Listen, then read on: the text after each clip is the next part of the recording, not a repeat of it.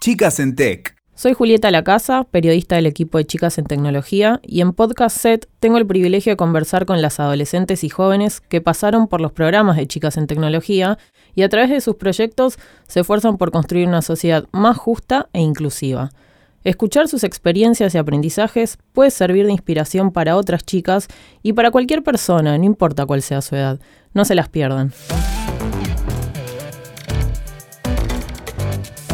Conocemos el mundo de Martina a través de ilustraciones y personajes. El camino de la curiosidad y el arte la llevaron a encontrar en la tecnología una nueva manera de crear y potenciar sus proyectos.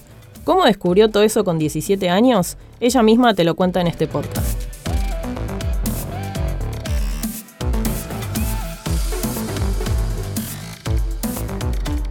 Bienvenida Martina Hola. a Podcast Set. Muchas gracias por participar de este episodio.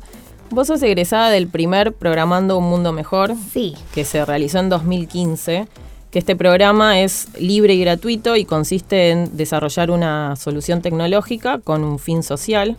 Y en este 2019 ya se va a lanzar su novena edición. Vos fuiste de la primera sí. y ya par- participaron más de 195 chicas. un montón. Un la verdad montón, que sí. Contanos vos en esa oportunidad qué aplicación desarrollaste, qué problema identificaron. Bueno, nosotros en ese momento con dos amigas veníamos de un colegio armenio.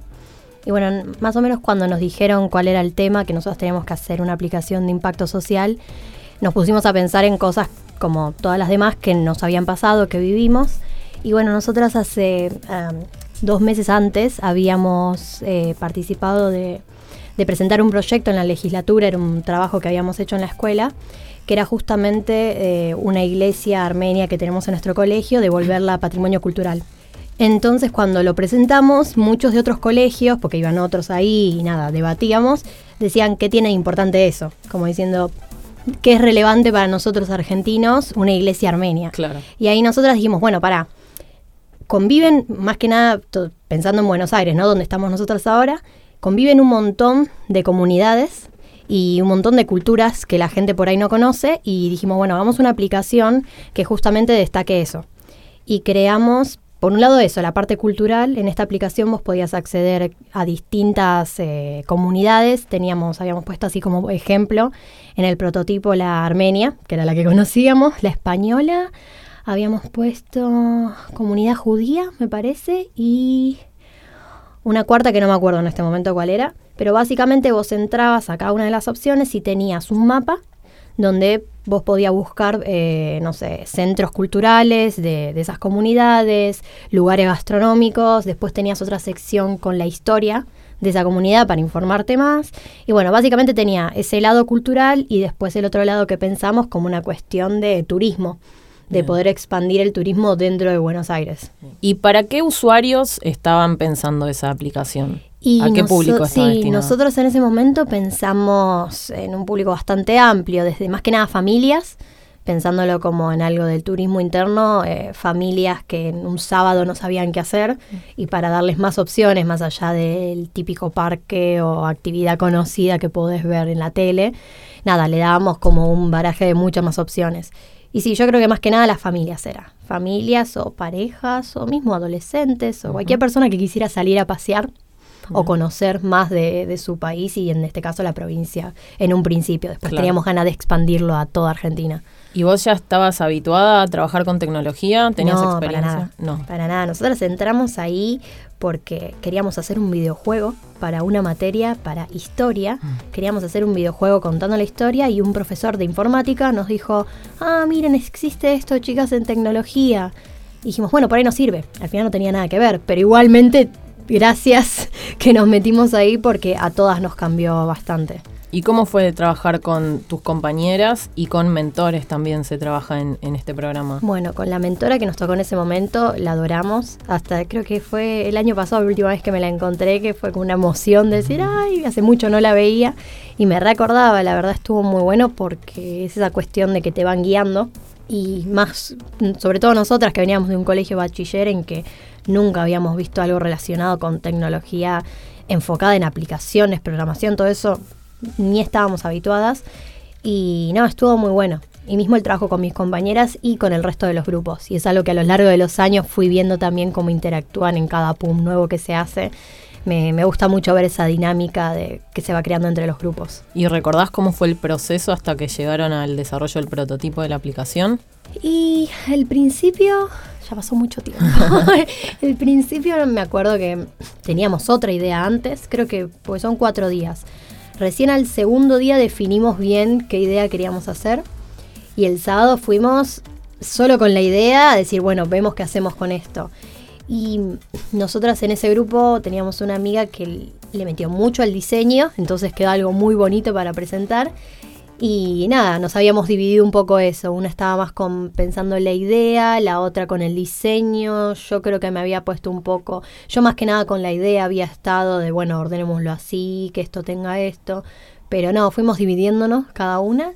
Y después, bueno, la parte del pitch, viste que cuando vas a hablar y presentarlo, eso fue lo más divertido. Para Presentar. nosotras, justo somos un grupo que no nos da vergüenza hablar, nos encanta y fue como listo, es nuestro momento y no, estuvo muy bueno. Presentaron la aplicación adelante la de los aplicación demás. adelante de todo, hicimos como un juego de levante las manos, eh, no me acuerdo cómo era, cuántos conocen de tal cultura o algo así, como para interactuar un poco, que era lo que nos habían enseñado, porque todo eso nos habían dado como una charla y nosotras agarramos eso y bueno, nada, quedó algo muy divertido. ¿Y qué repercusión tuvo la aplicación?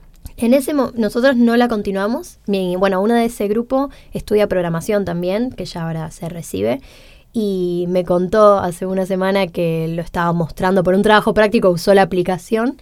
Pero nosotras después con esa amiga hicimos un blog en el que, como todavía no sabíamos cómo desarrollar una aplicación al 100%, lo llevamos al, al blog para poder eh, justamente esto, compartir distintas actividades culturales.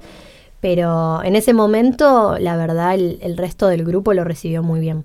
Vos, Martina, actualmente tenés 21 años y cuando te acercaste por primera vez a Chicas en Tecnología tenías 17, participaste del, del primer Programando un Mundo Mejor y dejaste una huella en Chicas en Tecnología con un proyecto especial que sigue presente en la organización en distintos programas y eventos, que es Grandes Mujeres, una campaña que se lanzó en 2017 para visibilizar a mujeres referentes en la ciencia y en la tecnología que dejaron una marca y un- hicieron grandes avances y que tal vez no están reconocidas o no está difundido su aporte, que es fundamental.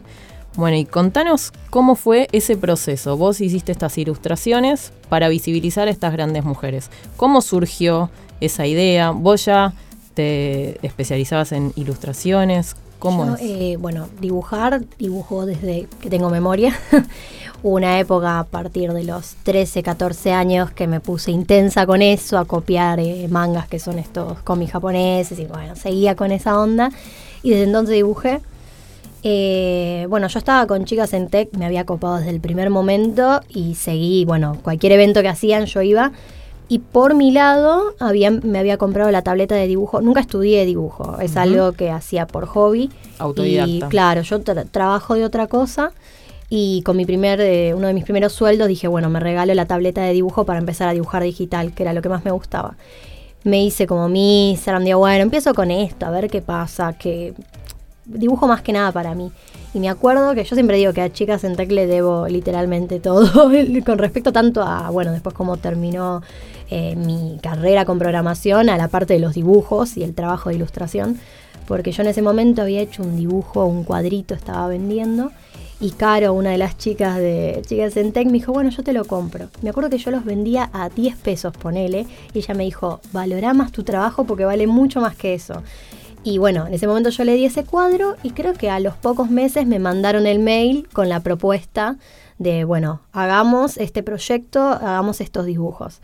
Y fue mi primer trabajo de dibujo real, de ilustración. Antes era todo para mí o exposiciones, que recién empezaba.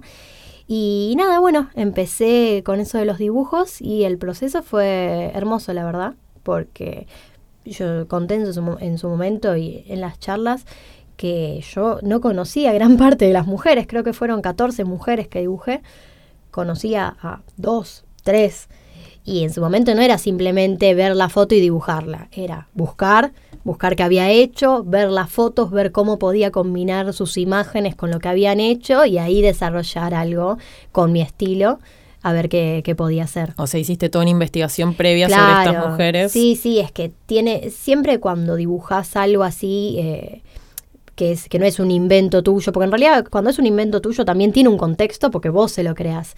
En este caso era un contexto que ya existía y vos tenés que saber, no es simplemente copiar un dibujo o una foto, es buscar, eh, bueno, por qué estoy dibujando la que representa ella y cómo puedo yo llevarlo al dibujo.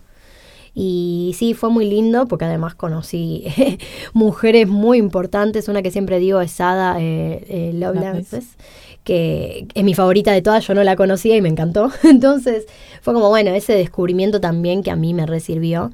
Y bueno, después la repercusión que tuvo, eh, para mí todavía no me lo creo. Porque cuando liberaron los, los, los dibujos, me lo empecé a encontrar en muchos lados que ni me imaginaba. En Córdoba, en un evento, habían hecho como con las imágenes, un rompecabezas. Y yo llegué, lo vi ahí de casualidad y dije, no lo puedo creer. Tuvo mucha difusión. Sí, sí, la verdad todavía es como, wow, es un montón. Que quien quiera ver las ilustraciones puede entrar al sitio web de Chicas en Tecnología, chicasentecnología.org, y en campañas están las ilustraciones que se pueden descargar, se pueden usar, están libres para que se difundan. Lo más, lo más lindo que hicieron, que fue liberarlas para que cualquiera que, quisiera para algún proyecto, en algún colegio, en algún evento, puede tomar las imágenes y decir, bueno, esta es tal eh, mujer, hizo tal cosa y mi manera de mostrarla es a partir, bueno, este dibujo y ese, ese tipo de cosas que antes por ahí no había porque tenías esa foto en blanco y negro vieja que quién va a buscar eso, ¿no? Claro. Y no, sí, me encontré, por ejemplo, había muy pocas que tuviesen dibujos o representaciones distintas de esas fotos que ya había de hace mil años. Y vos marcaste ahora una nueva manera de acercarse a estas mujeres y aparte muchas chicas que están acercándose a la tecnología también por primera vez, como te pasó a vos cuando te acercaste a PUM, las conocen. ¿Qué se siente saber que están usando tus ilustraciones? Muy loco, muy loco. Creo que es el primero que, que la primera vez que los usaron fue el año pasado para uno de los PUM que hicieron, que yo fui, porque las iban a usar, ellas las presentaban ahí para que armen los grupos y ver a las chicas viendo las imágenes y viendo atrás, bueno, la historia de cada una de las mujeres, yo estaba así, las miraba, no lo podía creer. ¿Qué fue lo que más te gustó de esta experiencia? Ay, me gusta mucho compartirlo. Me gusta, me gustan los momentos que voy a hablar con las chicas. Las veces que yo siempre que hay un nuevo PUM, la mayoría de las veces voy como, bueno, a chusmear o me han hecho hablar un toque de las imágenes o simplemente estar ahí. Y muchas chicas se me acercaron para hablar del tema y es re lindo porque yo ya me encuentro en una posición que por ahí ellas tienen 13, 14 y me preguntan cómo empezaste a dibujar o qué programas usás o cómo puedo hacer yo. Y me gusta, me gusta esa, ese dar consejos o tratar de ayudar con lo que sé, que tampoco es mucho de dibujo porque en realidad siempre estuve muy por mi lado, pero ayudarlas a que, a que arranquen con eso, sea metiéndose en tecnología, sea metiéndose en ilustración, porque encontré muchas interesadas por el tema del dibujo. Y nada, esa parte es la que, de las que más me gusta. ¿Y cambió algo en vos después de esta experiencia? ¿Qué descubriste? ¿Qué aprendiste? Primero descubrí que me quería dedicar a esto. A la ilustración. A la ilustración. Sea, yo en este momento estoy que me dedico a la programación, pero también la ilustración es parte de mi trabajo. Y sí, eh, Chicas en Tech fue mi primer trabajo y me di cuenta, ok, puedo hacer algo con esto. No son solo garabatitos que hago para mí, sino que puedo empezar a, invertir en esto y trabajarlo y, y, no sé, hacer dibujos a pedidos o estar más en exposiciones, hacer cuadros. Eso fue el, para mí fue el comienzo, empezar a trabajar con otras cosas. Mismo por, gracias a Chicas en Tech, tuve el contacto con una revista que se llama Revista Intrépidas que es una revista de ciencia y tecnología y, más cosas para chicas, creo que a partir de los 12 años, más chiquitas, creo que son de 7 en adelante.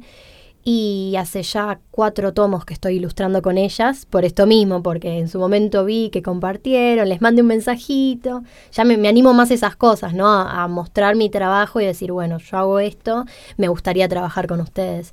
Y esas oportunidades sin chicas en tech, no sé si las tendría o si me habría animado yo a buscarlas tampoco.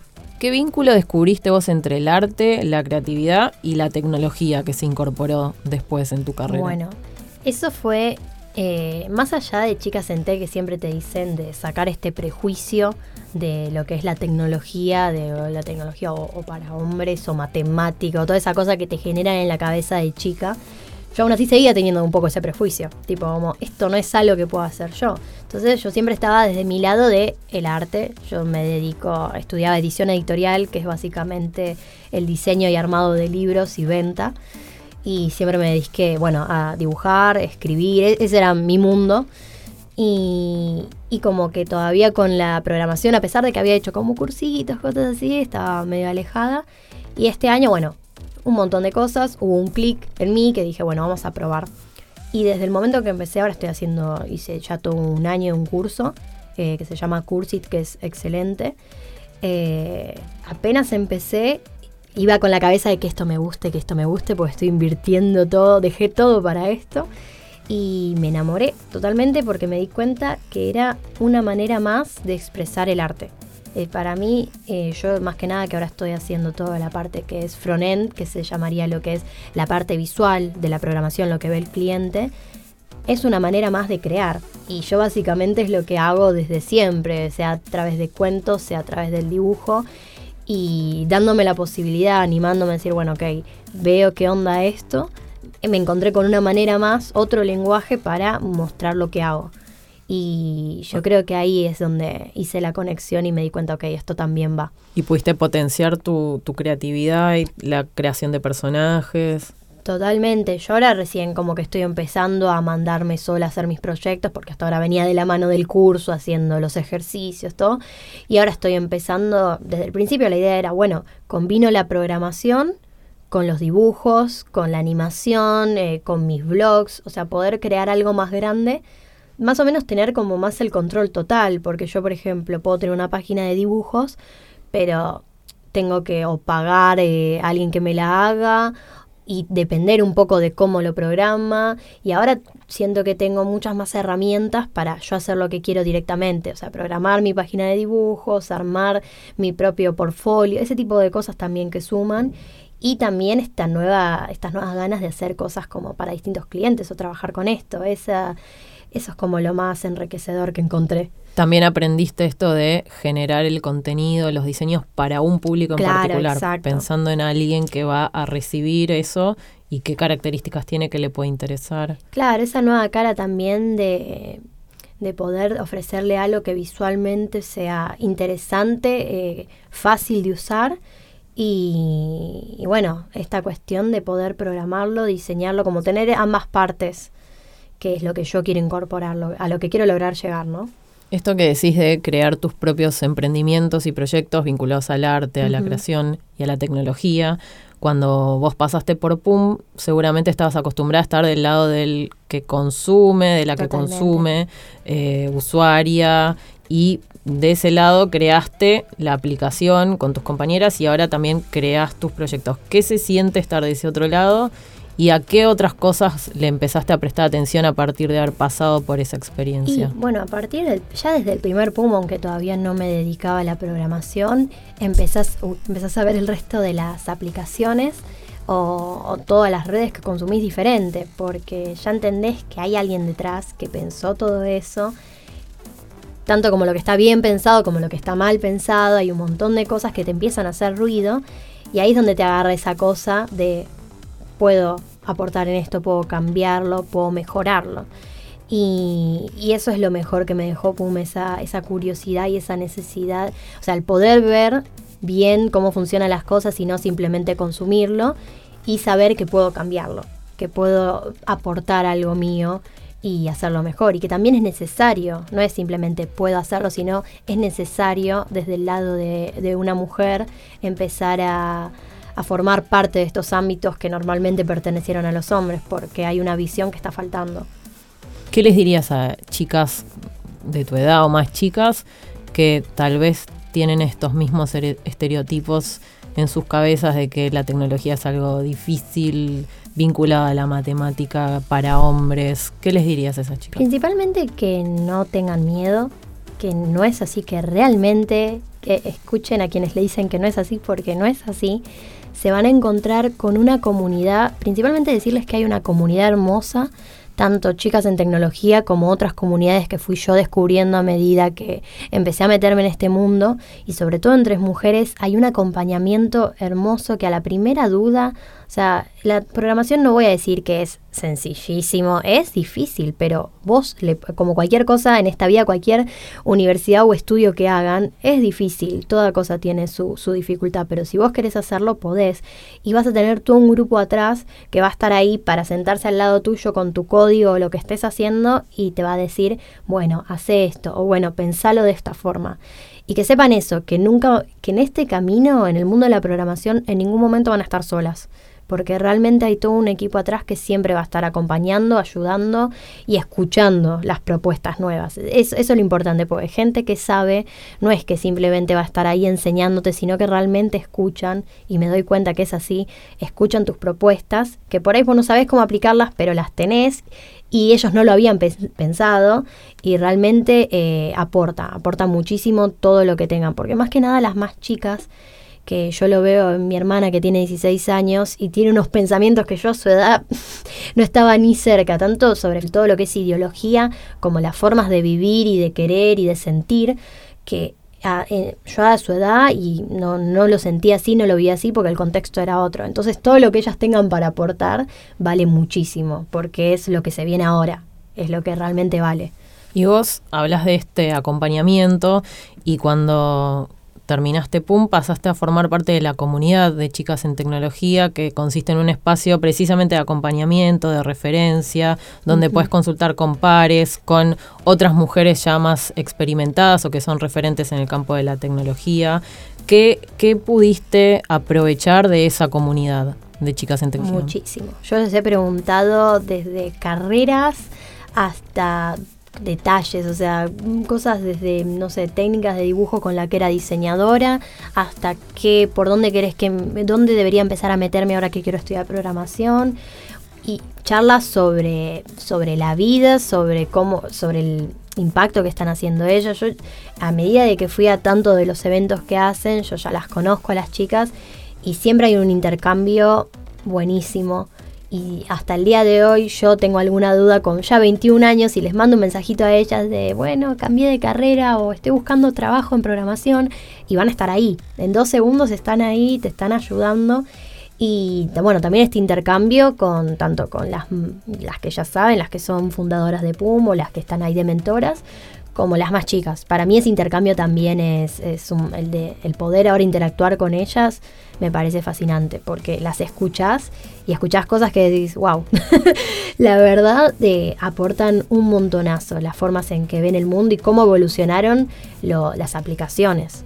Me acuerdo de las que existían cuando yo hice el primer PUM a las cosas que hacen ahora, o sea, los, los problemas que ah, detectan que por ahí antes nosotras no detectábamos. Y nada, es, el intercambio para mí es esencial y eso eh, lo tienen muy presente las chicas. ¿Y cómo fue este proceso de cambio de carrera? Ah, complicado. No, básicamente mi carrera ya me estaba haciendo como... Yo vengo desde que terminé el secundario estudiando esta carrera, o sea, ya que eran como dos años y medio, casi tres, por un montón de cuestiones de que lo que es la edición es muy teórico. Yo venía viendo todo muy teórico, que la literatura, que cómo se crea el libro y todo esto, y la parte de la venta por ahí, toda la parte como de la empresa del libro estaba muy desactualizada en la carrera. Y yo me empecé a encontrar con que un montón de cosas me hacían ruido y que ya yo quería hacer algo más práctico que con mis dibujos, que con mis ideas eh, no, no coincidían con lo que me estaba dando la carrera y tu inquietud personal en ese momento. en ese momento ya no, no iba a poder resolverlo. Yo amo los libros, toda la vida voy a amar los libros, pero no, no estaba encontrando cómo conectarme. Ya no, ya no estaba conectada con la carrera, había cambiado mucho yo y no, no podía seguir cursando, básicamente no, no me encontraba ahí.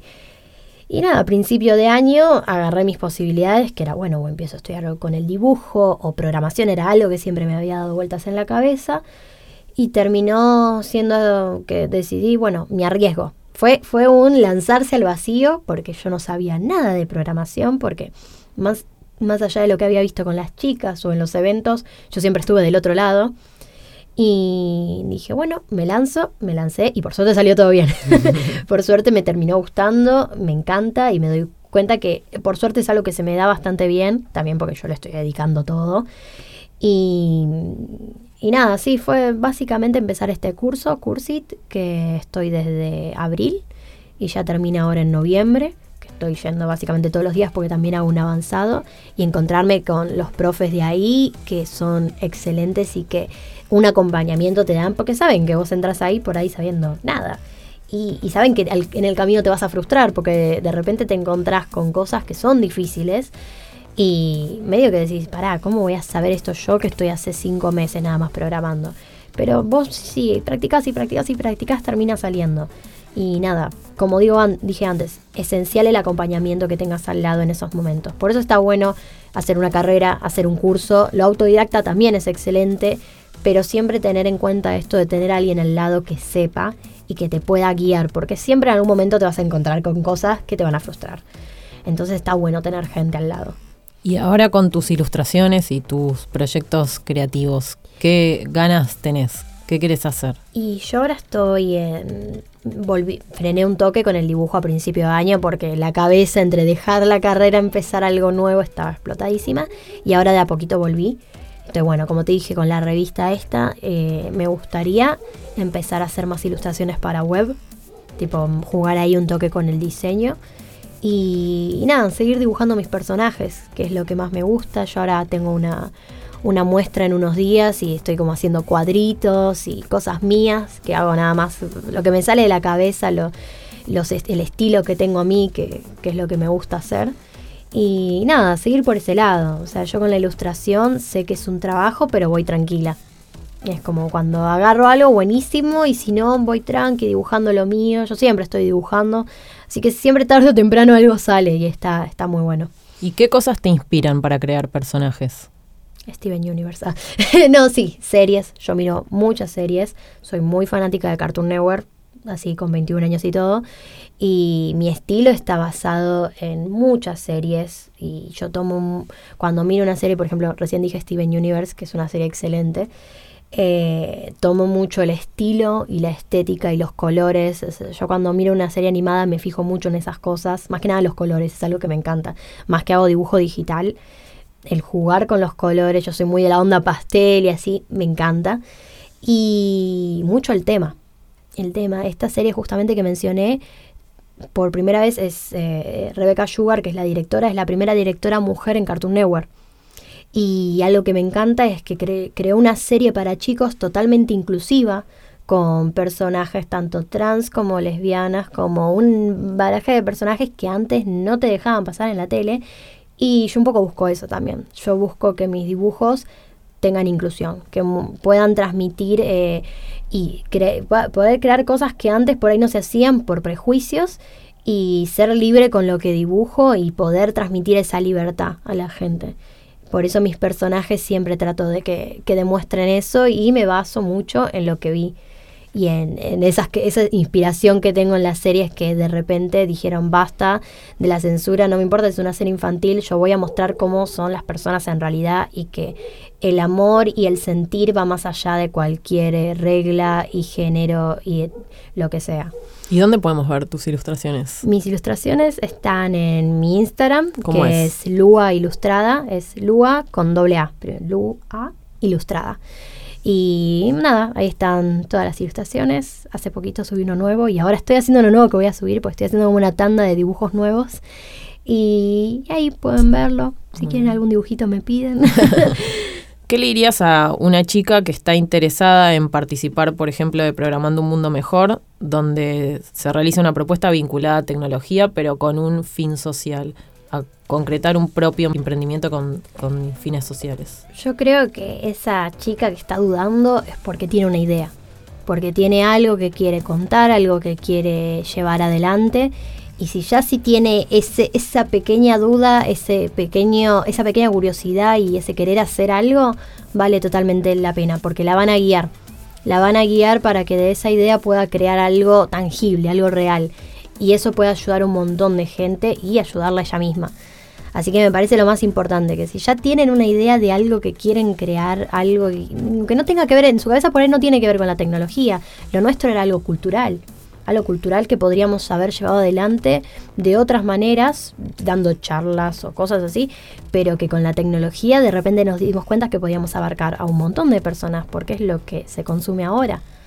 O sea, todo el mundo está 25, 24/7 en el celular y ahí van a encontrar todo.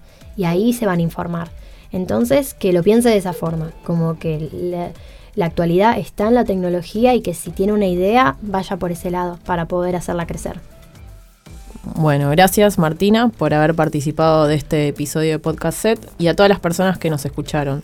Pueden acceder a todos los episodios en witoker.com, en Spotify o iTunes. Y si quieren saber más sobre Chicas en Tecnología, pueden ingresar a chicasentecnología.org y seguirnos en nuestras redes. En Facebook nos encuentran como Chicas en Tecnología y en Twitter e Instagram como Chicas en Tech. Gracias por acompañarnos y no se pierdan el próximo episodio de Podcast Set.